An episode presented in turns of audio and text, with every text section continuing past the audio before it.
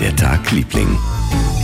Hallo Angelike. Hallo Christian T. So, herzlich willkommen zu den Hörerreaktionen. Juhu. Ich weiß gar nicht, ob, ob du genug Zeit hast für alle Hörerreaktionen. Zur Not müssen wir einen Hidden Track machen.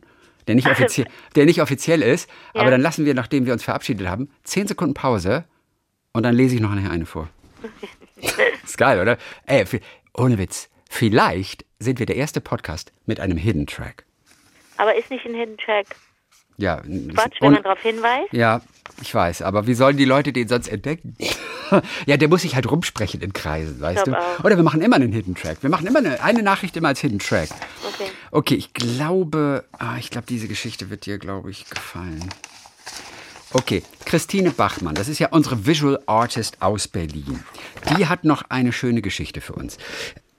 Sie handelt von einem sehr skurrilen Tag auf Island, äh, auch von unterhaltsamen Fügungen und es spielen sehr bekannte Schriftsteller mit, sagt sie. So, bei Island kann ich mich leider nicht kürzer fassen. Ich habe die Lesezeit gestoppt, es sind nur sechs Minuten. Also vielleicht, wenn ich ein bisschen schneller lese, kriegen wir es in fünf hin. Aber ich glaube, es wird dir ganz gut gefallen. Pass mal auf. Im September 2005, ich war Mitte 20, besuchte ich meine Freundin Isa auf Island, die in Reykjavik ein Praktikum im Goethe-Zentrum machte. Ich verbrachte drei Wochen auf der Insel, war oft im Goethe-Zentrum, verstand mich gut mit Chefin Harper und in der letzten Woche vor meiner Abreise fand in Reykjavik ein internationales Literaturfestival statt, zu dem aus Deutschland der Schriftsteller Thomas Brussig eingeladen war. Kennst du den schon mal gelesen? Thomas Bussig, ja, kenne ich. Ne? Ich kannte bis dahin nur den Film Sonnenallee, dessen Drehbuch er mitverfasst hatte. Wir begegneten Thomas morgens in der Uni Reykjaviks, wo Deutschprofessorin Odni ihre StudentInnen eingeladen hatte, ihm Fragen zu stellen. Ich erinnere mich kaum dran, aber nach dem Seminar gab uns Odni spontan ihren Autoschlüssel und sagte, macht was Schönes. Dies bedeutete, den Tag bis zur Festivallesung abends mit Herrn Brussig zu verbringen.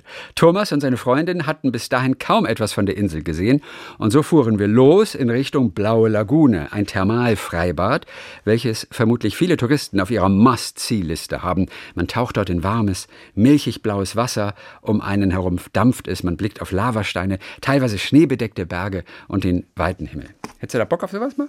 Ja, klingt Island? gut. Nee, ja. klingt, klingt wirklich ganz gut, ne? ja, ich habe ich hab einige Male schon drüber nachgedacht, dort mal hinzureisen. Da muss man aber fliegen. Oder mit dem, setzt über mit dem Schiffchen oder was? Ja, das dauert wahrscheinlich sehr. Dauert? lange. Okay. Okay. Ich hatte die Wochen zuvor schon viel von der Insel gesehen. Jetzt macht blickt sie ganz kurz noch einmal zurück, bevor wir zu Thomas Brussig und dem Tag zurückkommen. Ja. Mich hatte von Beginn an, schon als wir abends im Dunkeln in Keflavik landeten und nach Reykjavik fuhren, eine Begeisterung gepackt, die nach wenigen Tagen auf einem Level war, welches ich heute als ekstatisch beschreiben würde. Noch nie hatte ich so atemberaubend schöne Natur gesehen, obwohl ich bis dahin schon viel gereist war und gerade ein paar Tage zuvor noch auf der kurischen Nährung in Russland wanderte, wo es ja auch so besonders und schön ist. Aber was ich auf Island sah und fühlte, übertraf alles. Es war super magisch. Ich spürte zum ersten Mal die Urkräfte, die die Erde seit Millionen von Jahren formen. Ich fühlte mich klein wie ein Sandkorn, wurde demütig. Hier auf Island schien vieles noch im Gleichgewicht zu sein. Auch meine Freundin Isa war von dieser Euphorie ergriffen. Wir lagen überglücklich auf bemoosten Lavahügeln, bestaunten Nordlichter, wanderten durch uralte Höhlen, spielten stundenlang am Strand mit Steinen, standen an riesigen Wasserfällen voller Regenbögen, wurden still und selig beim Anblick kalbender Gletscher. Kalbende Gletscher. Fachbegriff hier, oder? Hast du schon mal gehört? Ein Gletscher, der kalbt. Wahrscheinlich aus einem Gletscher entsteht ein neuer. Vielleicht irgendwie so? Kalbende Gletscher. Oder ist das das, was da so immer so noch mit rauswächst, weil das Wasser da irgendwas zusätzlich formt? Weißt du, was ich ja, meine? natürlich, absolut möglich. Ja. Finde ich geil. Kalbende Gletscher. Okay, wir fuhren die Ringstraße entlang. Da geht wohl so über Island so einmal so eine Straße im Kreis. Und egal, wo wir hin wir sahen, egal bei welchem Wetter, wir liebten es. Die Landschaft wechselte so schnell ihre Formen und Farben und wirkte so geheimnisvoll lebendig, dass ich verstand, weshalb die Isler an Trolle und Elfen glaubten. Ich habe so richtig Bock, nach Island zu fahren. Ich war nur einmal kurz für ein paar Stunden da und dachte, ja, es sieht hier sehr karg aus. Du warst da? Ja, aber nur, ich habe vom Flughafen gesehen, weil wir über Island nach New York mal geflogen sind, vor 100 Warum Jahren. über Island? Das ist ja auch eine lustige. Bill, ja, günstig halt. Mit irgendwie Air Luxemburg oder irgendwie sowas. Sag mal, ist dieses Kal Kalben, können wir uns da auch, aber geht das da um Wasser, kalbende Gletscher, ja? Ja. Ist nicht das Traurige, dass wenn die, wenn die kaputt, wenn die schmelzen oder kaputt gehen oder äh, auseinanderbrechen? Der Mann hat ja gesagt, es sieht schön aus. Ja, vielleicht ist es auch was Gutes, aber ich habe ja gerade ein anderes Bild.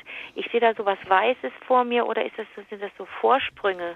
Ich weiß es nicht, aber müssen wir mal Ja, aber ich sehe gerade im, aus, aus, dem Begriff der Glaziologie, der Eiswissenschaft, Ehrlich, der Glaziologie wird das ja? Abbrechen größerer Eismassen. Da, okay, das äh, äh, Schlechtes. Da wohl als Kalben bezeigt.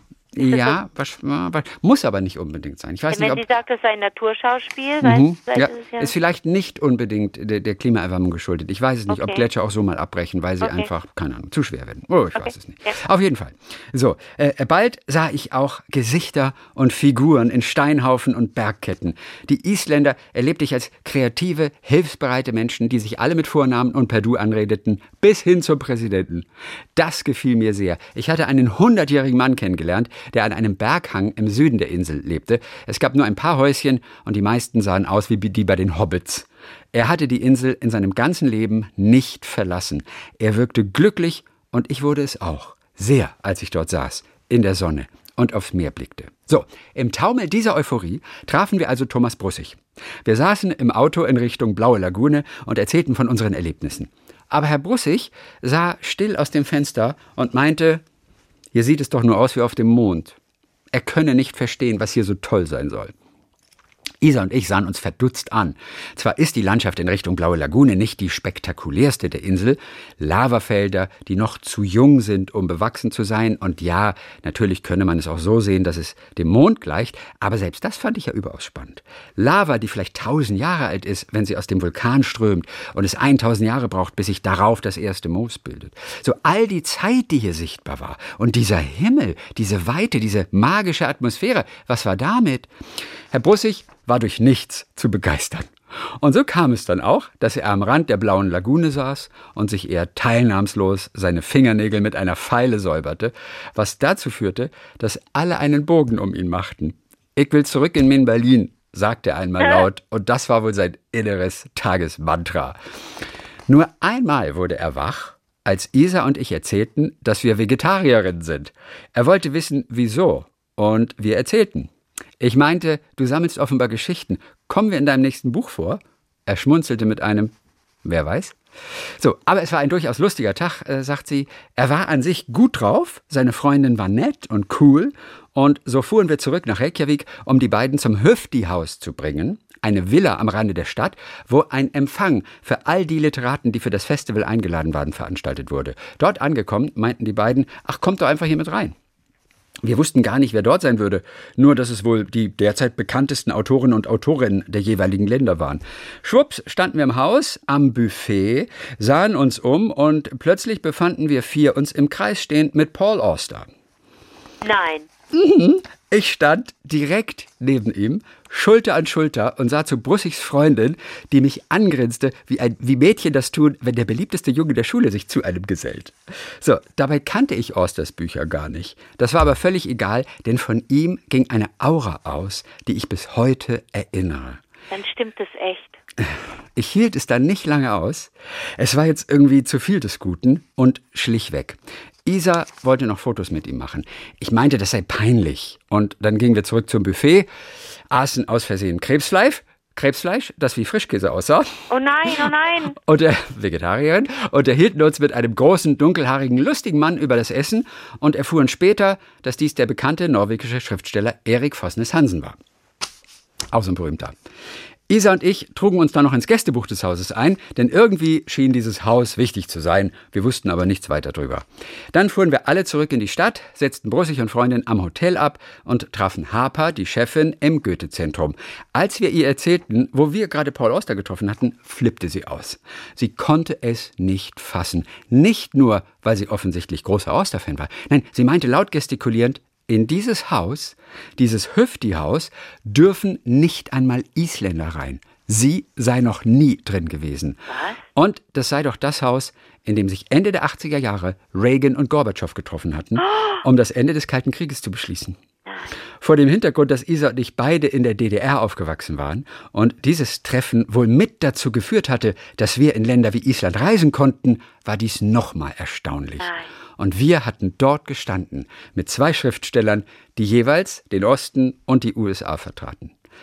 Am Abend saßen wir dann in der Lesung vom Festival, lauschten der Stimme von Paul Auster und Chefin Harper schmolz in ihrem Stuhl dahin und auch ich ließ mich davon einlullen und so endete der skurrilste Tag meiner Islandreise. Tage, die vielleicht nur die Magie dieser Insel zaubern kann. Wer weiß.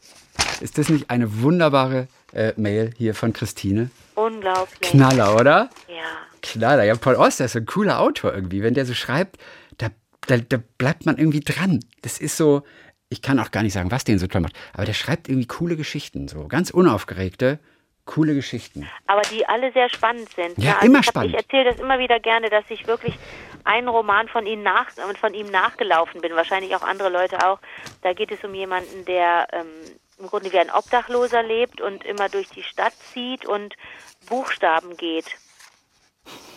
Buchstaben durch die Straßen, das kannst du ja in dieser, in dieser, in dieser eckigen Ja. durch Straßen und Avenues eckigen Stadt kannst du ja Buchstaben gehen, wenn du Ja, ne, bestimmte Strecken gehst. Und äh, ich weiß, wie mich das magisch reingezogen hat. In, in, ich glaube, das war eines der ersten Bücher, das ich von ihm gelesen habe. Und Orster ist wirklich so einer, da dockst du dann an. Entweder du magst diese Art von Literatur oder kannst damit nichts anfangen. Aber ich, äh, Mhm. aber ich fand das da, da, da fing ich gerade an, mich so dafür zu begeistern für solche Sachen. Ja. Ähm, da war das echt toll. Paul Auster.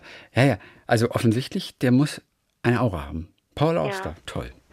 Der ist ja jetzt bestimmt auch schon 70. Ja.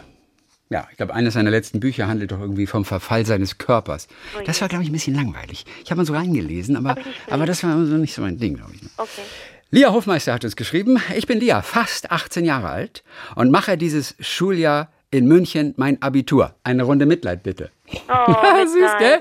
Ich habe euren Podcast tatsächlich erst vor ein paar Tagen entdeckt und stelle damit meines Wissens einen Welpenlieblingsrekord auf. Das Wort Welpenliebling schlage ich als regelmäßige Verwendung bei einem jungen bzw. neuen Liebling vor.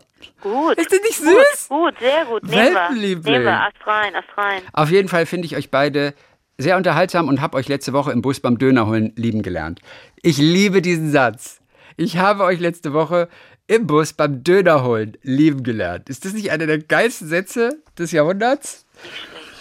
So, äh, sie ist interessant, die Lia. Pass auf. Was man über mich wissen sollte, ist, dass ich auf unerklärliche Weise tief in meinem Inneren davon überzeugt bin, erfolgreiche Filmregisseurin zu werden. Ich hatte als Vorbereitung auf meine glamouröse Karriere ein Filmmaking Camp von der New York Film Academy in Florence gebucht.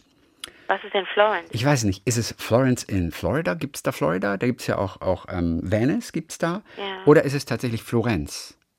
Aber Dann Florence. hätte sie Florenz geschrieben, ne? Ja, aber es ist mit, mit CE, es ist Florence. Also vielleicht ist Florence in, in, in, in, In den USA irgendwo? in den USA. Genau wie St. Petersburg, das sind ja auch Städte in Florida. Okay. St. Petersburg, Venice. In und so. Florida. Also wie auch immer. Auf jeden Fall in Florence gebucht und meine Eltern tatsächlich überredet, mich im Sommer in Florence abzusetzen. Gut, es ist wohl eher nicht USA, wenn sie da abgesetzt Okay. werden soll. Dann ist vielleicht wirklich Florence? Whatever. Okay, und nach fünf Tagen wieder tief inspiriert abzuholen.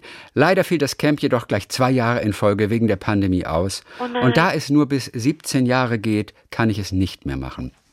Ich habe jedoch mit einigen Regisseur und Regisseurinnen Gespräche geführt und ich war jedes Mal danach so von dem Beruf begeistert, dass ich mir auch ohne Camp zutraue, meinen Traum zu meistern. Jetzt habe ich ordentlich verplappert. Sorry. Jetzt habe ich mich ordentlich verplappert, soll das bestimmt heißen, sorry. Auf jeden Fall habe ich als Kind bereits immer irgendwelche Freundinnen von mir gezwungen, mit unseren damals noch grottenschlechten Handykameras kleine Filmchen zu drehen. Mit meiner jahrelang besten Freundin bestand eigentlich jedes Treffen daraus und rückblickend hatten wir echt einen an der Klatsche, da wir aus dem Nichts irgendwelche überdramatischen Szenen gedreht haben. Unter anderem, dass sie mich beim Klavierspielen von hinten anfällt, wir ringend zu Boden gehen und ich schließlich gurgelnd sterbe. Ah. Auch unsere Obsession über den Film Titanic, ich gebe zu, er ist in meinen Augen immer noch grandios, inspirierte uns zutiefst und wie stellen und unentwegt und wir stellen un, un, unentwegt, un, unentwegt muss das heißen, Filmszenen nach. Irgendwann hatte ich mit 14 sogar eine ziemlich gute Filmidee und wir drehen davon einige Szenen. Bevor es anfängt toll zu klingen, muss ich betonen, dass die Anschaffung eines Hoverboards ihrer Familie unser bevorzugtes Genre des Dramas 180 Grad drehte und wir auf dem Hoverboard fahrend hysterisch verschiedene Vögel imitierten und auch diese Clips sorgfältig schnitten und stolz ansahen. So, sie erzählt noch ein bisschen weiter und endet damit, das war meine Geschichte. Sie ist nicht so bewegend und toll wie die anderen, aber was kann man von einer 17-jährigen Schülerin erwarten? Danke, dass ihr meine Erektion vorgelesen habt. Liebe Grüße, Lia. Ist die nicht großartig? Na, das ist eine Welpen, Welpenlieblingsstory, ja. Ist total genial. Total genial. Katrin von Bülow hat sich gemeldet. Du weißt, da war noch ein bisschen was in der Schwebe. Richtig. Ne? Also das war die Familie, die mit Herrn Ribbeck von Ribbeck im Havelland ähm, äh, verwandt ist. Und aber auch gleichzeitig, sie heißt von Bülow mit Loriot. Ja. So, ich hatte euch in meiner letzten Mail versprochen, noch etwas über Loriot zu erzählen. Eines vorneweg, ja, wir sind mit Loriot verwandt. Die Bülows sind eine große Familie, eine sehr große Familie. Mein Mann sagt immer, wir sind die Müller-Meyer-Schulzes des Adels. Es gibt weltweit ca. 400 Bülos und alle zwei Jahre treffen wir uns zu unserem sogenannten Familientag. Dann kommt die zum Teil sehr bucklige Verwandtschaft an einem Ort zusammen. Man tauscht sich aus, nimmt an der Familientagessitzung teil, so richtig mit Vorstand, Kassenwart, Kassenprüfer und Schriftführer und vergnügt sich am Samstagabend beim großen Diner und anschließendem Ball. Dann wird der mottenverstaubte Frack ausgepackt und das leicht zerschlissene Ballkleid hervorgekramt. Und jedes Mal wird wieder deutlich, hier hat Loriot die Inspiration für alle seine Sketche gefunden. Der schurlige Vetter so und so, dem die Nudel an der Oberlippe klebt, die leicht angeheiterte Cousine, die auch im hohen Alter immer noch ihren Marktwert bei den anwesenden Männern testen muss, die ganzen Knollennasen, zeternden Ehefrauen, verschobenen Besserwisser und krummgebissigen. Für eine kieferorthopädische Behandlung fehlte stets das Geld. Sie alle findet man dort an besagten Familientagen. Allesamt lebenswerte, bescheidene und vor allen Dingen humorvolle Familienmitglieder. Leider bin ich zu spät zu dieser Familie gestoßen, sodass ich Loriot selbst nicht mehr erlebt habe. Er soll 1974 eine sensationelle Damenrede gehalten haben. Aber seine auf die Schnelle auf Servietten und Menükarten geskribbelten Zeichnungen und Grußworte für meinen Mann haben natürlich einen Ehrenplatz bei uns zu Hause und wir hüten sie wie einen Schatz. Ja, so, meine kleinen Geschichten und Erfahrungen mit dem Namen von Bülow beschränken sich meist auf den Namen auf der Girokarte. Klassische Situation beim Einkaufen. Ich reiche an der Kasse meine Karte der Kassiererin. Sie schaut auf den Namen, stutzt kurz. Ich sehe, wie es in ihrem Gehirn rattert. Und dann kommt die einleitende Frage. Sagen Sie mal, darf ich Sie mal etwas fragen? Ich weiß natürlich jetzt, äh, sagt sie, ich weiß natürlich, was jetzt kommt und sage meistens schon, ja, wir sind verwandt, aber sehr weit voneinander. Der letzte gemeinsame Vorfahr stammt aus dem 14. Jahrhundert. In der Metzgerei kam dann schon mal der Spruch, wir haben heute die Kalbsachse Florida im Angebot. Und wenn, Oh. und wenn ich einen schlagfertigen Tag habe, dann sage ich gleich nach der Verwandtschaftsbekanntgabe dazu, dass ich weiß, dass die Kosakenzipfel heute aus sind. Den Sketch habe ich gar nicht mehr drauf. Du? Kosakenzipfel, ja, ja, doch. Das Ja, ist auch ein Klassiker. Ein Klassiker. Ja. Okay. Was sind Kosakenzipfel? Wie geht der Sketch Das ungefähr? ist der, der Kosakenzipfel ist, eine, ist, ist ein Nachtisch, der bestellt wird und es ist nur noch einer da und dann streiten die sich, ob sie ihn in der Mitte durchtrennen sollen und so. Ah, okay, das ist ein Nachtisch, es ist so eine, so eine, wie so eine äh, creme gefülltes, irgendwie wie so eine Art Windbeutel, wenn ich das richtig erinnere. so richtig weiß ich, glaube ich, nicht mehr, merke ich gerade. klar. Okay, gut, aber ich weiß jetzt ungefähr, wie der Sketch dann geht. Sehr schön. Kein Sketch ist allerdings so schön wie der von der wunderbaren Evelyn Hamann gespielte Sketch der Fernsehansagerin der englischen Serie Die zwei Cousinen über Lord und Lady Hesketh Fortescue aus North Cothelstone Hall in Nether Eddlethorpe. Bis heute kann ich Tränen darüber lachen und da ich beruflich selber viel Englisch rede, kann ich es so gut nachvollziehen, wenn einem das TH verrutscht. Anmerkung, ich bin Internatsberaterin für englische, amerikanische und kanadische Internate und kenne daher natürlich auch Gresham's School, die Anke letztens erwähnte. Ja. Bis heute, und jetzt kommt's, auch süß, haben wir in unserer Familie das geflügelte Wort Middlefritham für alles, das nicht so richtig gut gelaufen ist. Wie geht's dir heute? Middlefritham. Wie war die Mathearbeit? Naja, so Middlefritham. Wie fandest, du das Re-. Wie fandest du das Restaurant? Ehrlich gesagt, so Middlefritham. Ich hätte eher getippt, dass man das vielleicht als Synonym nimmt für, ähm, naja, da, das ist Middle Freedom, sagen sie, weil es so Mitteln ist, ähm, als, als ein Ort, an dessen Namen man sich nicht erinnert. Und wo warten wir dann? Bin ich da irgendwie an, weiß ich nicht, war, wo ich da war, irgendwie Ähm, Middle Freedom irgendwas. Middlefritham. Mhm. Ne? Ja. Äh, So wie man, wie man im Englischen sagt, whatchamacallit, wo man Ja. sagt, da war, ne, so. Aber nicht bei den von. Super, Ehrlich richtig mit Stil. Ja, ehrlich gesagt, The Middlefritham. Wortwitz in jeder Hinsicht spielt in unserer Familie einfach eine große Rolle. Der Name verpflichtet. So, aber wie, achso, der Betreffer übrigens, Namen sind Schall und Rauch. Was haben Herr von Ribbeck und Loriot mit Verona Poth zu tun? Aber, sagt sie im letzten Absatz, wie komme ich jetzt wieder zurück zu meinem Betreff in der E-Mail und dem Bezug zu Verona Poth, indem ich euch noch kurz erzähle, dass mein Mädchenname Poth ist, ja, genauso geschrieben wie Veronas Nachname. Und ich lebe auch noch in Düsseldorf, wie Verona und sogar im benachbarten Stadtteil. Und ihr möchtet nicht wissen, was bei mir morgen los war, am Morgen los war, als Verona sich mit Franjo verlobt hat. Aber davon ein anderes Mal. Letztendlich sind es doch einfach alles nur Namen. Herzliche Grüße, eure Katrin. Super, oder? Wie fandst, wie, wie, wie fandst du die Nachricht? Fand ich, ähm, Middle nee, nicht Middle, Middle, Middle Freedom, die fand ich äh, Top. Fortescue. Top Gun, oder? Die war Top Gun. Top Gun, Top Gun. Fortescue, Top Gun. Birgit Kempf hat uns auch noch so geschrieben, eine Hörerin hat neulich darüber berichtet, dass sie einen Teil ihrer Asche gerne auf der Insel Fatuhiva verstreut haben möchte. Wusstet ihr, dass gerade der Pazifik bzw. Südsee für seine Phantominseln bekannt ist? Das heißt Inseln, die auf historischen Karten verzeichnet, eingetragen oder beschrieben sind, die aber tatsächlich nie existierten. Die Gründe, weshalb es diese Phantominseln gibt, sind ganz unterschiedlich. Spekulation, Seemannsgarn, Abenteuerlust und so weiter und so fort. Viele Grüße von Birgit. Lustig, es gibt Phantominseln, die früher einfach mal einer in historische Karten eingetragen hat. Ist auch witzig. So, Gabriele Beck hört uns in Langenhagen. Sie ist Messnerin in der schönen barocken Martinskirche in Langenhagen. Ihr Mann Martin ist äh, Kirchenmusiker.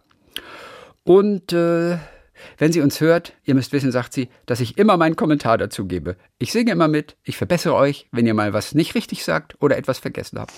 Süß, ne? Super. Stefanie Schmidt. Mir fiel ein, und da ging es um die Gedichte. Ja. Christi, Oh. du, du musst noch deinen. deinen Ach du Scheiße! Das ist völlig vergessen! Aber ich habe es gelernt, so ist es jetzt nicht. Hast du echt? Mein John Maynard habe ich gelernt. Ja, ja, gelernt habe ich ja den. toll. Nein, das habe ich versprochen. Okay, dann machen wir gleich. Ehrlich? Da bin Ja klar, John Maynard. aufgeregt. John Maynard. Wer ist John Maynard? John Maynard war unser Steuermann. Mhm, okay, alles klar. So, auf, ganz kurz zu Stefanie. Mir fiel ein, dass mein Papa Eugen, dass mein Papa Eugen Roth Gedichte liebte, weil sie so aus dem Leben. Kennst du Eugen Roth? Irgendwas von dem? Eugen Roth sagt mir was. Aber ja. der Name, aber du hast auch noch nicht, nicht bewusst irgendwas parat. gelesen. Muss ich jetzt ein Eugen Roth-Gedicht nennen? Weil die Geschichten so aus dem Leben gegriffen waren, sagt sie. Er hatte mehrere Bücher von ihm zu Hause und konnte auch vielen von ihnen auswendig. Als Kind hat mich das beeindruckt und ein Gedicht gefiel mir besonders, weshalb ich es auch auswendig lernte und gerne mit meinem Papa zusammen aufsagte und ich eben heute auch noch kann. Es erinnert mich sehr an meinen Papa. Er ist leider vor einem Jahr ziemlich qualvoll gestorben, schreibt sie. Das Gedicht auf jeden Fall. Und das ist so schön, dass sie das zusammen aufgesagt haben. Und das ist vielleicht auch Inspiration für viele Lieblinge jetzt da draußen, einfach irgendwas Schönes rauszusuchen und äh, mit den Kids zusammen zu lernen. Es ist der Urlaub. Und den kann ich ganz kurz vorlesen, hat sie uns mitgeschickt. Ein Mensch vorm Urlaub wahrt sein Haus, dreht überall die Lichter aus, in Zimmern, Küche, Bad, Abort, dann sperrt er ab, fährt heiter fort. Doch jäh, zu hinterst in Tirol, denkt er voll Schrecken, hab ich wohl? Und steigert wild sich in den Wahn, er habe dieses nicht getan. Der Mensch sieht schaudervoll im Geiste, wie man gestohlen schon das meiste, sieht Türen offen, angelweit, das Licht entflammt die ganze Zeit, zu klären solchen Sinnen trug nehmen wir anders sagen, zu klären solchen Sinnentrug, fährt heim er mit dem nächsten Zug und ist schon dankbar bloß zu sehen, oh, das Haus blieb wenigstens noch stehen. Wie er hinauf die Treppe keucht, kommt aus der Wohnung kein Geleucht? Hm, und plötzlich ist's dem armen Manne, es plätschere aus der Badewanne. Die Ängste werden unermessen. Hat er nicht auch noch das Gas vergessen? Doch nein, er schnuppert, horcht und äugt und ist mit Freund, Freuden überzeugt, dass er, hat es dann nicht gleich gedacht, zu Unrecht Sorgen sich gemacht. Er fährt zurück und ist nicht bang. Jetzt brennt das Licht vier Wochen lang. Also der Typ, der zurückgefahren ist und dann vergisst er das Licht anzulassen, auszumachen. Ja, der Eugen Roth, Stefanie Schmidt. Okay, äh, John Maynard. B äh, bist du bereit?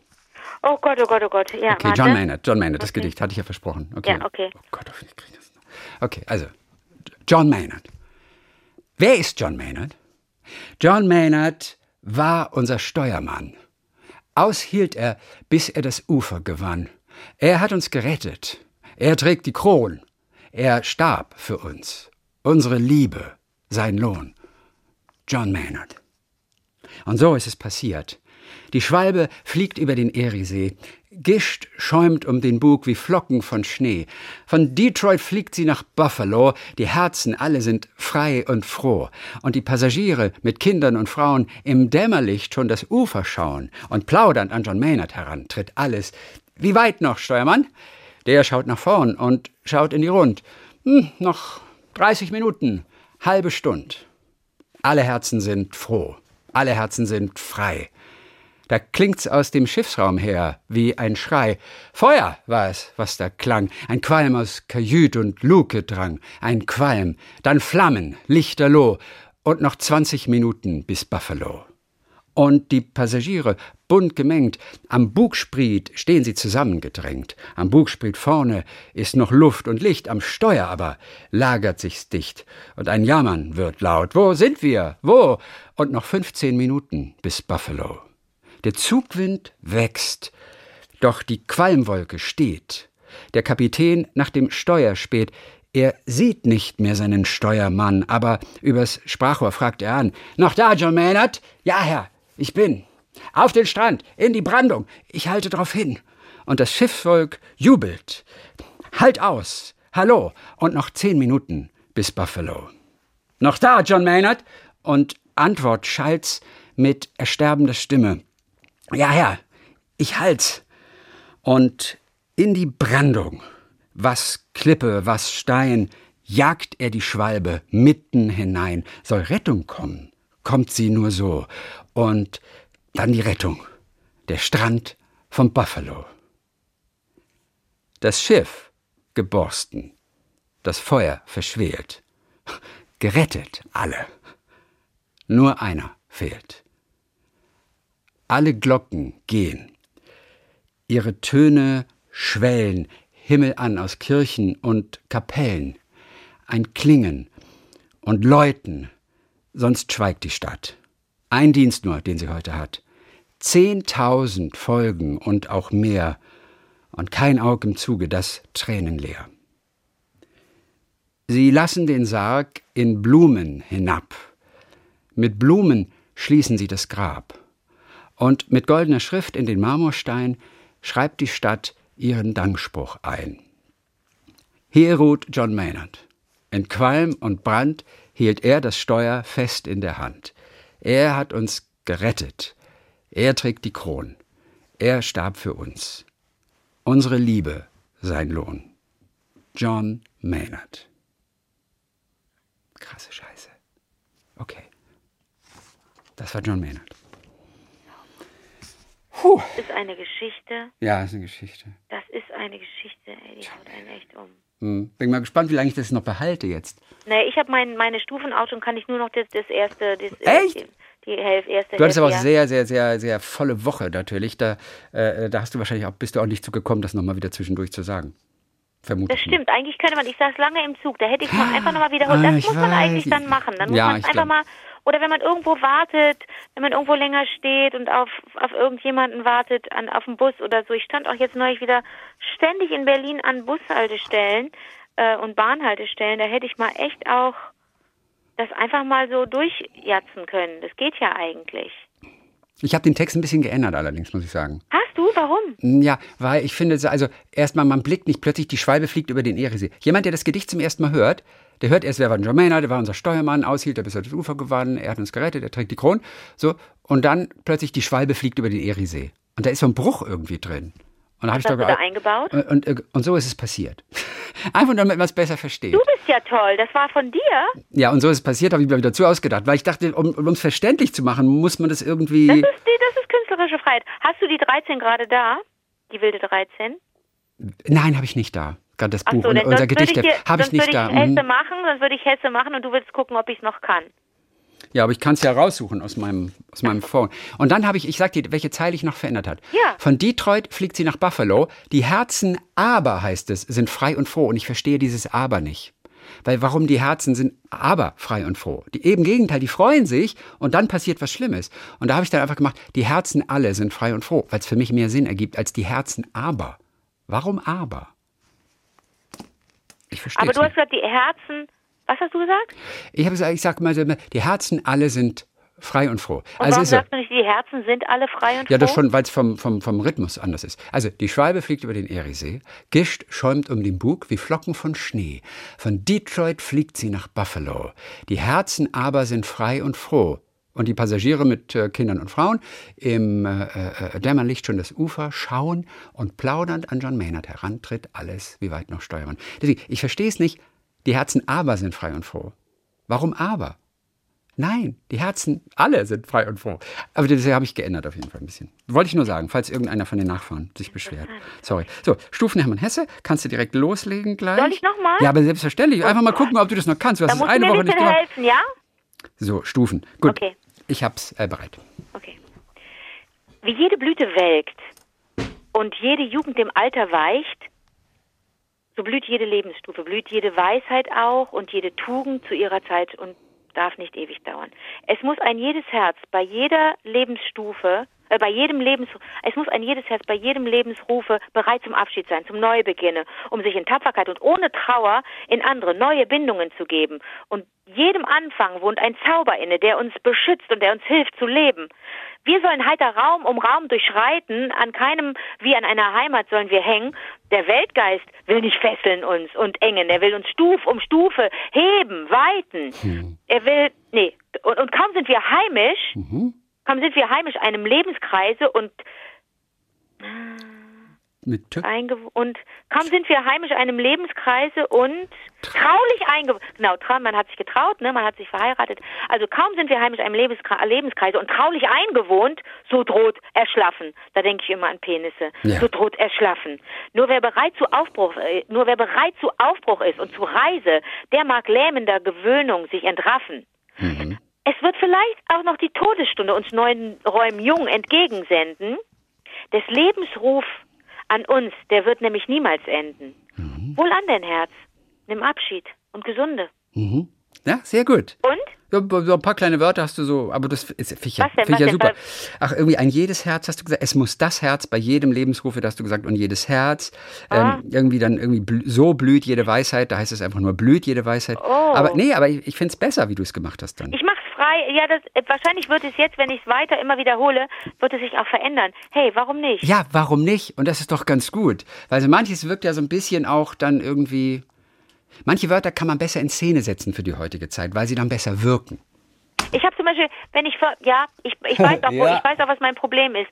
Ich finde diese Wiederholung, ich weiß auch genau, was er sich dabei gedacht hat, der Hermann Hesse. Ja, dass du sagst, ähm, der- und, und, und, und so blüht jede Lebensstufe, blüht jede Weisheit auch und jede Tugend. Da würde ich auch gerne noch ein So mit einbauen, aber dann wird's holprig. Ja, Denn, aber mach, mach. Wenn du meinst, mach. Ja? Mach, mach es. Okay, mach es, Otze. Mach es Otze, genau. Ja. Nicht, nicht Atze, sondern Otze. Otze, Ich ja. habe immer Atze gedacht, ein Leben lang. Aber das haben wir besprochen schon mal vor einiger Haben wir Zeit, oder? haben wir ja, geklärt. Otze. Frank Ordenewitz, der äh. Spieler, ich glaube, Werder Bremen.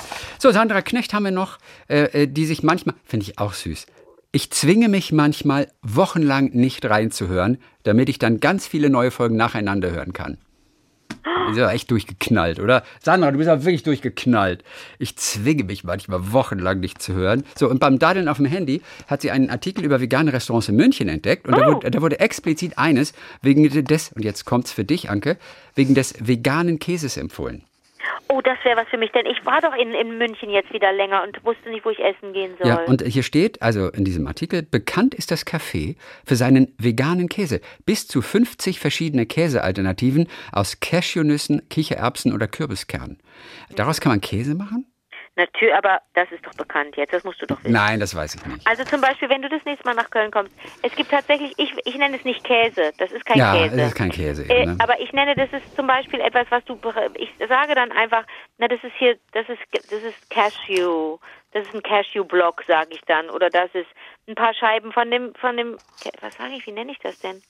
Und dann habe ich dann, dann, da- das kann man herrlich essen auf dem frisch gebackenen Vollkornbrot. Dann nimmst du davon so ein, zwei Scheiben. Das ist richtig so ein Block, den kannst du aufschneiden. Und dann haust du da noch ein bisschen Feigensenf drauf, bist du froh. Okay. Aber ja, klingt gut, klingt gut. Super köstlich. Ja, ich mag es ja gut. gerne, ich mag ja gerne die Kombination von herzhaft und süß. Ne? Mhm. Also ähm, ich hatte in meiner Fleischphase, ich habe ja dann auch war lange vegetarisch, dann hatte ich sieben Hardcore-Fleischjahre, dann wieder vegetarisch, dann vegan. Und in diesen sieben Hardcore-Fleischjahren, wo ich alles nachgeholt habe, was ich die 20 Jahre zuvor irgendwie offensichtlich nicht brauchte, da habe ich regelmäßig selber mir gemacht Datteln in Speckmantel. Da habe ich also, das ist eigentlich das perfekte Essen, der, das perfekte Essen für mich, weil ich das Süße so mag mit dem Herben. Und, und Sandra sagt, äh, das sei ein Café, in dem man guten Käse bekommt oder ein, Ja. ein, ein Nee, das sei, da, da, sie war nicht drin, aber es sei bekannt, es ist ein Kaffee. Okay, Genau, super, Kaffee. danke. Ja. Aber äh, kriege ich noch einen Tipp dazu oder wie? Kriegst du auch noch, sage ich dir denn. Ich, Danke. Ich, weil wir können jetzt ja nicht Werbung machen dafür, deswegen. Denn wir können ja jetzt, äh, das stimmt, okay, dann musst du es einfach schicken. Ja, schicke ich dir dann auf jeden Fall. Äh, für Anke. So, Fabian Müller haben wir 20 Jahre alt, kommt aus der Nähe von Koblenz, studiert Grundschullehramt, hört uns immer auf dem Weg äh, zur Uni äh, mit Bus. Ich habe tatsächlich heute Abend meinem neunjährigen Bruder ein Video gezeigt aus Late Night Berlin, wo du, Anke, mit Klaas in die Zoom-Meetings rein crashst. Ich find's zu geil. Kann mir ja die Videos von dir mit Joko und Klaas aus den Shows immer wieder angucken. Und da fragte mich mein Bruder, wie alt Anke denn ist. Worauf ich antwortete, 56, glaube ich. Und er ganz geschockt. Was? 56? So alt sieht die aber gar nicht aus. Der neunjährige Bruder war geschockt? Ja, aber ich finde das so lustig. Ich finde allein das Bild, sie zeigt es dem neunjährigen Bruder und der äußert sich über das ich Alter. denke, das ist Fabian. 56. Fabienne ist, heißt sie. Ach, Fabienne, entschuldige, ich dachte ein Junge. Okay, Fabienne. Nee, Fabienne. Aber Hat- weißt du, äh, sind nicht eher so Neunjährige, können Alter überhaupt nicht gut einschätzen. Ja, deswegen finde ich das. Ach so, du meinst, dann ist es logisch. Natürlich, der, der, also der, der, ich hätte gesagt, der Neunjährige gesagt, äh, das, ist- was ist denn das für eine Schreckschraube? Nee. Aber dann wiederum, wenn ich in solchen Shows zu Gast bin, das stelle ich ja an mir selber auch fest, also ich beobachte mich ja auch dann, ähm, dann, dann benehme ich mich auch anders. Also ich spreche jetzt zum Beispiel über den Film, über meinen Sohn, spreche ich manchmal mit JournalistInnen oder habe das getan im Vorfeld, ne, wenn man so ein bisschen Werbung macht für den Film dann spreche ich und dann das sind wahnsinnig ernsthafte Gespräche und da geht's wirklich um was, ne? Und wenn man aber dann, weiß ich nicht, bei bei Joko und Klaas ist oder bei oder bei bei Klaas und äh, was mitdreht und so, gerade diese Zoom-Konferenzen, das ist hochgradig albern und das ist total schön, weil man da einfach einfach mal locker lassen kann und das hat ganz, das ist ganz, da ist man ganz frei und kann auch mal dummes Zeug machen, weißt du? Das ist Ja. ja, ähm, mit der Lizenz zum zum Blödeln. Aber interessant, ein Neunjähriger. Mhm. okay. Ich fand, ich fand die Situation einfach so lustig. Aber bin der ich schon Neunjährige. 56? Ich bin doch noch, noch 55. Warte Das mal. weißt du besser. Nee, du bist 55 tatsächlich. Noch bist Jetzt du 55. 55 und du? Ähm, ich bin ein Jahr jünger als du. Immer eins. Das beändert sich jetzt so, so bald auch nicht mehr, ne? Du bist Und- immer ein ja, Jahr jünger. ich weiß es nicht. Der eine mag etwas schneller altern von uns und deswegen müssen wir mal gucken, ob wir uns wieder voneinander entfernen oder aufeinander zubewegen. Äh, das bleibt abzusehen. Ich weiß es nicht so Lustig. genau. Okay, dann Max Kleff nur noch ganz kurz. Der kennt uns seit 2015, hört uns immer im Fitnessstudio. Leider gehe ich dort seit einiger Zeit nicht mehr hin und mein Leben hat mich irgendwie turbulent eingeholt. Meine Frau und ich waren die letzten Wochen von verschiedensten Viruserkrankungen geplagt. Oh. Ich habe gelesen, dass Kinder, unsere ältere Tochter geht in die Kita, alles Mögliche an Ansteckungskrankheiten nachholen. Naja, jedenfalls schickte mich meine Frau spazieren, Luft holen. So kam ich auf den Gedanken, mal wieder bei euch reinzuhören. Und landete bei den Hörererektionen von KW44. Äh, der Vortrag von Sophia, die ihr Gedicht vorgetragen hat, irgendwie so ist es ganz toll. Und er, es hat ihn sofort abgehört und oh, abgeholt und jetzt hört er dann auch immer wieder. So, das Kuriose aber, sagt er, nach diesem tollen Vortrag von, von Regenbogen, das Gedicht, das sie vorgetragen hat, musste ich mir auch Stufen von Hesse durchlesen, weil ihr mich so neugierig gemacht habt. Bums, und es kann kein Zufall gewesen sein, das passte so sehr auf meinen Aufbruch zu Neuem. Ich hatte mich kurz vorher von meinem jetzigen Arbeitgeber wegbeworben und gerade eine Zusage erhalten. Weg von Arbeitsbedingungen, die mich quälten, hin zu einer Wow. ganz neuen und interessanten Aufgabe. Und jedem Anfang wohnt ein Zauber inne. Ja. Mittlerweile habe ich in der Abschiedsmail an meine Mitarbeitenden genau dieses Gedicht zitiert. Ach, wie cool. So, Ach, wie cool. Und ich empfehle da wirklich dieses eine Bild. Das kann man ja auch in eigene Worte äh, packen, wenn man, wenn einem das so gestellt ist, wie Hesse das gemacht hat. Also aus heutiger Sicht natürlich nur. Dieses Ding, also so habe ich das auch gelernt, das Gedicht, weil ich mir eine, eine Treppe, die ich häufig gehe, vorgestellt habe. Das, ne, man, das Leben, und es heißt bei, bei Hesse der Weltgeist. Aber ich glaube, es heißt, es soll heißen das Leben, dass der Weltgeist uns nicht fesseln will und engen, sondern er möchte uns Stuf um Stufe heben und weiten. Das heißt, als würden wir getragen werden und so auch ein bisschen angeschoben werden, den Mut zu haben, weil es, wenn man weitergeht, größer wird. Wenn man stehen bleibt, wird alles kleiner. Und wenn man weitergeht, dann öffnet sich alles. Ich finde dieses Bild eigentlich ganz cool und das passt vielleicht auch zu Max, mhm. wenn er den Arbeitsplatz gewechselt hat, zu sagen, ich wage etwas, aber es kann eigentlich, klingt jetzt auch so ein bisschen doof, aber es kann eigentlich nur besser werden, wenn man sich nicht wohlfühlt. Was ist die Option? Absolut. Also Max, Nochmal wieder ein kleiner Tipp für dich dann. Max Kleffner ist das, 39 Jahre alt, in Riedstadt, zwischen Mainz, Mannheim, Darmstadt und Frankfurt, wer schreibt. Also mittendrin. Ist krass, hast du echt ein paar Städte gleich, immer, je nachdem, wo, wo das Beste läuft. So, äh, danke für den großartigen Zugewinn an Lebensqualität. Das ist witzig, ein Zugewinn an Lebensqualität. Also Max, echt. Das können wir auch können wir gleich annehmen, oder? Alrighty, da kam wir nach Katja äh, äh, Stahr, die, die hat uns zum Quittenbaum neulich mal geschrieben. Die haben den Quittenbaum im Garten und normalerweise holen da jedes Jahr Leute immer die Quitten ab. Sie wissen nie, was sie damit machen sollen. Und dieses Jahr ist keiner gekommen. Und sie will aber nie irgendwas wegwerfen. Und jetzt hat sie sich entschieden, dieses Jahr Quittengelee an alle zu verschenken. Cool. Ob sie nun wollen oder nicht. Katja 36 aus Nürnberg. Und PS, sie muss ganz oft an, an ihre Großeltern denken. Und das hat mit dir zu tun auch, Anke. Meine Schwester und ich haben früher das Wochenende bei Ihnen verbracht und durften dann die Wochenshow schauen. Okay. Mit dir. Und ich sehe es noch genau vor mir. Meine Großmutter schaut mit einem schmunzelnd vorwurfsvollen Blick zu meinem Großvater und versucht uns Obst anstelle Gummibärchen unterzuschieben. Der bekommt das gar nicht mit und lacht herzhaft mit uns über Ricky oder Briscoe. Das sind schöne Erinnerungen. Mein Opi ist nicht mehr da, aber meine Omi kann noch genauso schön lachen wie früher. Lustig, ne? Das ist schöne Erinnerung. Da. Antje Schomacher wohnt seit mittlerweile fast zehn Jahren in Frankreich und versucht mit deutschen Podcasts ihre Muttersprache halbwegs auf Trab zu halten. Und deswegen äh, hört sie uns auch mal. Vor Ewigkeiten wart ihr mal auf der Suche nach einer Möglichkeit, sich zu merken, auf welche Seite des Tellers man jeweils Messer und Gabel legt. Und ich weiß noch damals, dass ich ganz verdutzt war, dass ihr die mir am logischsten erscheinende Eselsbrücke nicht kanntet. Messer hat ein R am Ende, also rechts, und Gabel hat ein L am Ende, also links. Aber Antje, dann hast du wahrscheinlich genau eine Folge nicht gehört, in der wir das okay. besprochen haben. wir es nämlich nochmal gesagt, das habe ich mir nämlich doch gedacht. Oder es kam ja. dann später, später. Ja, es kam später, glaube ich. Dann eine wahrscheinlich verpasst, ja, genau. Ja. Aber das ist wirklich die hilfreichste Eselsbrücke. Danke, dass du es nochmal sagst. Antje aus Königin nachfolgend Stoffwechsel. Erinnerst du dich noch? What ja. Three Words? Ne, dieses System, mit dem, ja. mit dem du jedes irgendwie zweimal zwei Quadratmeter, äh, zweimal zwei Meter Quadrat auf der Welt äh, äh, eine Adresse geben kannst. Und bei ihr ist es Königin nachfolgend Stoffwechsel. So. Das ist allerdings nicht ihre genaue Adresse, sagt sie, sonst wüssten wir jetzt alle genau, wo sie wohnt. So. Okay, ach, Ulrike Bock, das ist auch noch ganz süß.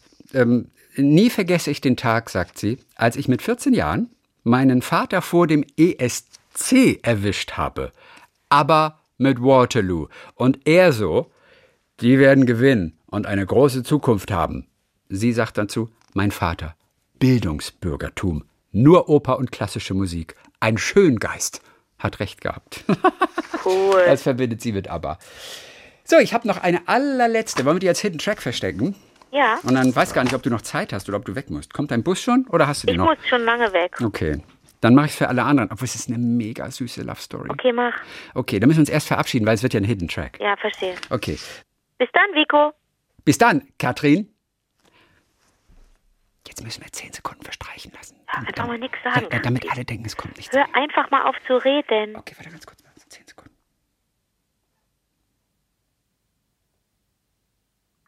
War das zehn? Okay. Hier ist der Hidden Track. Christine Friedrich hat uns geschrieben. Sie hatte das schon mal angedeutet neulich. Auf jeden Fall ähm, hat sie uns doch gesagt, ihr Mann würde noch mal uns schreiben, wie sie sich kennengelernt haben. So, äh, sie schreibt hier noch, das macht mich manchmal etwas traurig, wie gern hätte ich meinen Michael, also sie hat nie kirchlich, kirchlich geheiratet.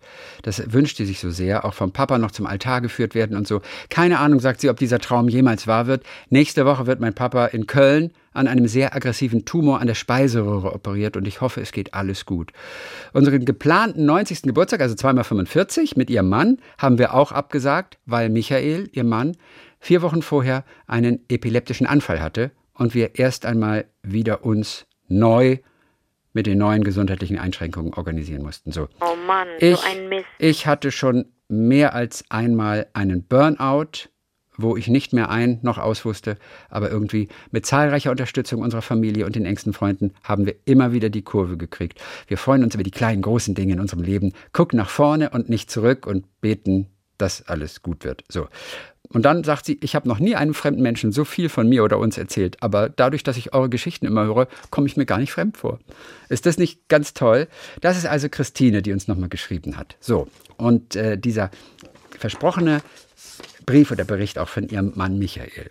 Ja, und die haben echt immer ordentlich was in der Backe. Der hängt mit dran. Und den hören wir uns jetzt nochmal kurz an. Das ist wirklich schön. Ich bin Michael, der Mann von Christine, und wollte jetzt mal die Geschichte erzählen, wie wir uns kennengelernt haben. Setz dir vorher am besten einen Kaffee auf oder hol dir eine Flasche Wein. Ich erzähle zum Leid meiner Mitmenschen immer zu ausführlich, dass man glaubt, live dabei gewesen zu sein. Bitte aufhören, ich bin gelangweilt, klappt hier nicht. Lustig, ne? Bitte so. aufhören, ich bin gelangweilt. So, ihr könnt einige Passagen überspringen, wenn es zu langatmig wird. So, 2003 habe ich bei der Justiz angefangen und musste kurze Zeit darauf zu einem sechswöchigen Lehrgang nach Wiesbaden. Es gab dort einige attraktive Frauen und als Hobbyfotograf schaute ich bei der einen oder anderen auch mal länger hin. Die eine war Christine was ich zum damaligen Zeitpunkt nicht wusste.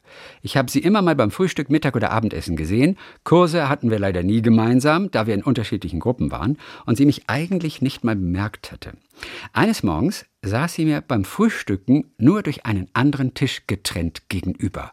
Ich konnte in ihre wunderschönen blau-grün-grauen Augen sehen, wenn sie mal vom Teller aufblickte. Sie war immer hochkonzentriert beim Frühstücken, was ich interessant und lustig fand. Ich hoffte jeden Tag mal auf eine Chance, mich mit ihr zu unterhalten, aber sie war nie allein. Durch ihr attraktives Äußeres waren immer Kollegen in ihrer Nähe, die genau wie ich bemerkten, was für eine tolle Ausstrahlung sie hat. Außer einem kurzen erwiderten Hallo, das eher aus Höflichkeit kam, kam nie etwas von ihr. Ich hatte mir nie Hoffnung gemacht, dass so eine hübsche junge Frau Interesse an mir haben könnte, wobei ich auch geschätzte zehn Jahre älter war als sie und bereits die ersten graue Haare hatte, die ich früher aber regelmäßig dunkel färbte.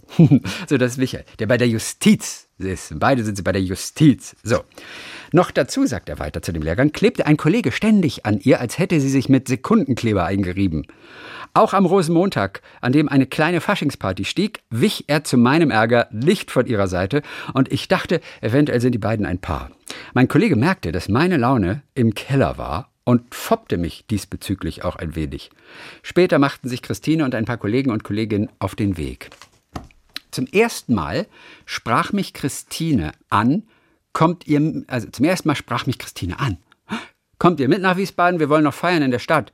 Mein Kollege und ich verneinten, weil wir am Faschingsdienstag eine schriftliche Prüfung hatten. Sowas kann auch nur in Wiesbaden passieren und nicht in der rheinländischen Nachbarstadt Mainz. Der Lehrgang ging zu Ende und ich sah Christine nur noch einmal kurz an der Treppe. Ich wusste, dass ich sie wahrscheinlich nie mehr sehen würde und nicht mal ihren Namen wusste. Aber ich hatte keinen Mut, sie anzusprechen, da ich eh davon ausging, dass sie vergeben ist. Ich prägte mir ihr Äußeres nochmal genau ein. Die langen blonden Haare, die tollen blauen Augen, einen rosa Pulli und eine dunkelblaue Jeanshose. Da war ich ja alles noch. Der Alltag hatte mich wieder eingeholt. Ja klar, hör mal, das war für den die, die Traumfrau schlechthin. Der Alltag hatte mich wieder eingeholt. Jedes Mal, wenn ein Gefangenentransporter zu uns an die Zellen kam, hatte ich die Hoffnung, dass sie vielleicht als Transportbegleitung dabei ist. Aber ich wurde jedes Mal aufs Neue enttäuscht. Das Ganze ging circa sechs Jahre, in denen ich sie aber nie vergessen habe. Ich wusste noch nicht einmal, wo sie arbeitete. Hessen ist ja relativ groß. Sechs Jahre nicht gesehen. Wahnsinn, oder? Eines Tages bekam ich von einem Kollegen der Polizei eine Gruppeneinladung bei Wer kennt wen. Die Älteren von uns werden es wahrscheinlich noch kennen, also so Social Networking und sowas. Wer kennt wen? Die Gruppe hieß, da kann ich nicht, da habe ich Dienst. Nein. Da, ja, da ich durch meinen Dienst viele Leute bei der Polizei, Justiz oder im Krankenhaus kannte, schaute ich mir mal die Mitglieder an, ob ich noch jemanden in dieser Gruppe kenne. Wie vom Blitz getroffen, schaute ich auf ein Profilbild, das mir bekannt vorkam.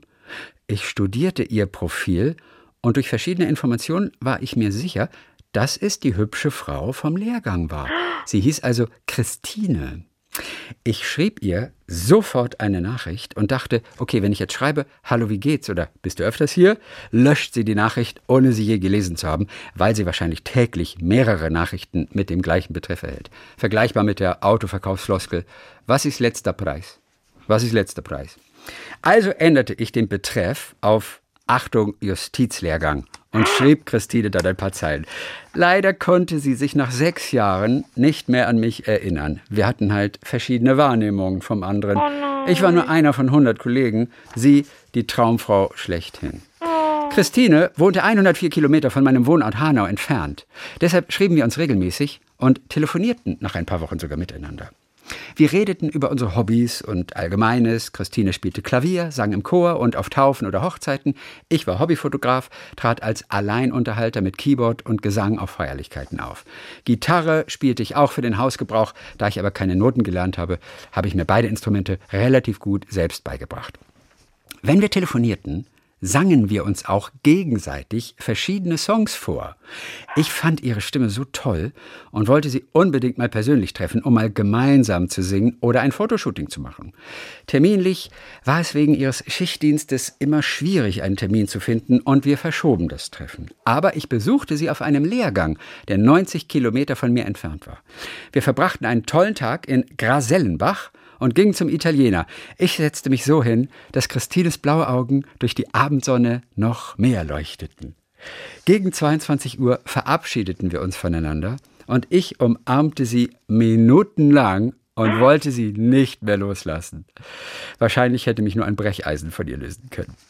Auf dem Heimweg war mein Tank leer. Die erste und zweite Tankstelle war schon geschlossen und ich rollte bei der dritten Tanke gerade noch bis zur Zapfsäule. Irgendwann am frühen Morgen war ich zu Hause und der Dienst war nur durch Kaffee und Cola durchzustehen. Nach ein paar Wochen schrieb sie, dass sie beim Tanzen einen netten Kerl kennengelernt hatte, Nein. der dann auch kurz darauf bei ihr einzog. No. Wieder einmal hat das Schicksal mich ausgebremst. Für Christine waren wir halt nur Freunde, während es mich schon ganz schön erwischt hatte. Als Christine dann noch mit ihm in den Urlaub flog, war meine Stimmung auf dem Tiefpunkt. Aber ich ließ mich nicht davon abbringen. Ich habe sechs Jahre auf sie gewartet, da warte ich auch noch mal ein paar Monate. Ich hatte mir sein Profil angeschaut und kam zu dem Entschluss, dass er nicht der Richtige für Christine ist und falsches Spiel spielt. Ist das No. nicht zauberhaft? Ich finde es so toll. Meine Menschenkenntnis gab mir recht. Und Christine trennte sich nach kurzer Zeit von diesem Blender mit dem suffisanten Grinsen. So, wir nähern uns bald dem Ende. Na, da unten. Nun war es an der Zeit, mit Christine Klartext zu sprechen. Und sie sagte, sie hätte nie gemerkt, dass ich mehr als Freundschaft von ihr wollte, weil ich mich ja auch mit Kolleginnen zum Kaffee oder Motorradfahren traf. So, au. Damit wollte ich sie eigentlich immer aus der Reserve locken, damit sie mal ihre Chance ergreift, etwas mit mir zu unternehmen. Im Februar 2009 verabredeten wir uns bei ihr zu einem Shooting, für das sie sogar einen Vertrag aufsetzte. Beamte durch und durch. Auch geil, oder? Mann. Privates Fotoshooting und sie setzt einen Vertrag auf. Ich- ist, es ist einfach genial. Sie kochte leckere Spaghetti Carbonara, wir tranken ein Glas Rotwein, wir unterhielten uns und betrachteten die Bilder vom Shooting. Da es Februar war, schneite und da Blitzeis gemeldet war, bot mir Christine an, bei ihr auf der Couch zu schlafen, was ich auch tat. Nach dem gemeinsamen Frühstück verabschiedeten wir uns und überlegten, ob eine Fernbeziehung inklusive Schichtdienst überhaupt Sinn macht. Ach, so weit waren sie aber schon, okay. Aber die Liebe siegte. Und trotzdem war auf der Couch einfach nur bei der, in der Nacht offensichtlich, oder? Okay. Weiß es nicht. Ah, ist auch nicht genau. Ah, Da fehlt ein bisschen. Irgendwie, das ist eine kleine Lücke im Text irgendwie. So, aber die Liebe siegte und wir wurden ein Paar. Und wir trafen uns abwechselnd in Hanau oder Fulda. Als mein geliebter Vater im Mai 2011 verstarb, kümmerte sich Christine um mich und meine Mutter. Ich bin dann zu Christine von Hanau in den Fuldaer Raum gezogen und fünf Jahre lang 208 Kilometer hin und zurück mit der Bahn. Darüber könnte ich ein Buch schreiben, sagt er. Bin ich zum Dienst gependelt. 208 Kilometer. Offensichtlich jeden Tag. Aber es hat sich gelohnt. Eine Frau wie Christine bekommt man nicht an jeder Ecke und ich bin froh, sie an meiner Seite zu haben. Auch wenn ich dadurch meine Tochter, damals acht Jahre aus erster Ehe, seltener sah, bekamen wir es gut geregelt mit Papa-Wochenende und Ferien. 2012, und jetzt kommt es, das hatte Christine letztes Mal, letzte Woche schon angedeutet, 2012 wurde bei Christine eine Zellveränderung in der Gebärmutter entdeckt. Dadurch musste sie sich einer Konisation unterziehen. Dabei wurde ein kegelförmiges Stück Gewebe aus dem Muttermund entfernt, was bei einer Schwangerschaft zu Komplikationen führt. Noch als Erklärung, durch die Konisation verkürzt sich der Gebärmutterhals. Dies kann bei späteren Schwangerschaften zu Problemen dann in der Schwangerschaft, also Frühgeburt und wegen Narbenbildung am äußeren Muttermund zu Problemen auch bei der Geburt führen. So. Im Sommer 2012 hatte ich Christine einen Heiratsantrag in Köln gemacht. In deinem Köln. Und wir haben ein Liebesschloss an den Hohenzollernbrücke, an die Hohenzollernbrücke gehängt, um unsere Liebe zu besiegeln. Das, Köln, ist, die, das ist die Eisenbahnbrücke. Köln finden ja. wir beide toll. Okay. Grüße an Anke. Hallo. 2013 musste ich an einem gutartigen Gehirntumor operiert werden. Schuh. Da der Tumor an der Sinusvene angewachsen ist, kann er nicht komplett entfernt werden. Zeitgleich war Christine mit unserem Sohn schwanger und wir ließen unser Eigenheim aufbauen. Dieser Stress führte bei Christine fast zu einer Frühgeburt. Ich lag in der Neurochirurgie und Christine zwei Stockwerke höher in der Gynäkologie, wo ich sie zwei Tage nach meiner Kopfoperation im Rollstuhl besuchte. Alleine das zerreißt einem das Herz, Mann, oder? Mann, Mann, Mir ging es nach sechs Wochen körperlich wieder gut und ich begann mit Hilfe von Freunden und Familie den Innenausbau unseres Traumhauses. Marlon, der Sohn, entwickelte sich prima und alles war perfekt. 2016 fuhren wir zur Weihnachtszeit erneut nach Köln dieses Mal mit Marlon, der sein Schloss an unseres hängte, Oi. wo auch meine Tochter Leonie ihr Schloss bereits an unseres angehängt hatte. Leftingstadt hängt in der Nähe. Anke kennt es. Ja. Kennst du? Leftingstadt? Ist das ein bestimmtes Schloss, das am Anfang irgendwo ist oder was? Kennst du das? Leftingstadt? Ja, Leftingstadt. Liebe deine Stadt. Ja, liebe deine Stadt. Ja, aber gibt es da ein Schloss, wo das draufsteht oder so? Nee, aber das ist Oder der ein Slogan. Das ist ein Slogan, den den den es hier überall in der Stadt gibt. Liebe deine Stadt. Okay, hängt auf jeden Fall da in der Nähe. 2017 musste ich erneut operiert werden, weil der Tumor erneut gewachsen ist. Das war der Moment, wo ich von der Teildienstfähigkeit in den Vorruhestand versetzt wurde. Für jemanden, der seinen Beruf liebt, eine kleine Katastrophe mit 46 Jahren früh pensioniert. Das bedeutete eine große Umstellung, auch finanziell. Zum Glück hatte ich eine Berufsunfähigkeitsversicherung abgeschlossen, was ich jedem empfehlen kann, die nach zwei Jahren durch den Einsatz meines Anwaltes endlich zahlte. Ich kümmerte mich von nun an um Haus und Garten und Marlon, was anfangs nicht leicht war, vom Justizbeamten zum Hausmann, aber damit kam ich irgendwie klar. Im April 2021 bekam ich 30 Bestrahlungen des Tumors, um den Wachstum einzudämmen. Christine fuhr mich jeden Tag in die Klinik und opferte für mich ihre Überstunden und Freizeit. Die Wartezeit verbrachte sie mit eurem Podcast, den ich auch immer mal höre. Ich bin trotz des ganzen Chaos und seit sechs Jahren Dauerschwindel positiv eingestellt, was nicht immer leicht fällt, aber meine Familie gibt mir Kraft, die ich durch meine positive Art dann auch zurückgebe. Ich bin übrigens auch Fan von Anke. Ich bin jetzt 50 und Anke begleitet mich seit meiner Jugend bis heute von den Anfängen. Bla bla bla. Oh. Von allem Manuel und Pony in der Hitparade, Ferienprogramm mit Benny, Wochenshow, Lady Kracher und so weiter. Oder als Stimme von Dori. Ich kann übrigens auch Buckelwalisch. So. Kannst du noch Buckelwalisch? Ich weiß nicht, ob ich mich nicht vorbereiten muss. das kann Michael auf jeden Fall auch. So, zum Schluss, am liebsten schaue ich mit Christine die Pastewka-Serie oder Wolfgang und Anneliese oder auch LOL von Bully Herbig und wir haben Tränen vor Lachen in den Augen. Hiermit möchte ich meiner Frau Christine danken, dass sie immer zu mir hält und mich unterstützt. Christine, ich liebe dich. Grüße auch an alle Zuhörer.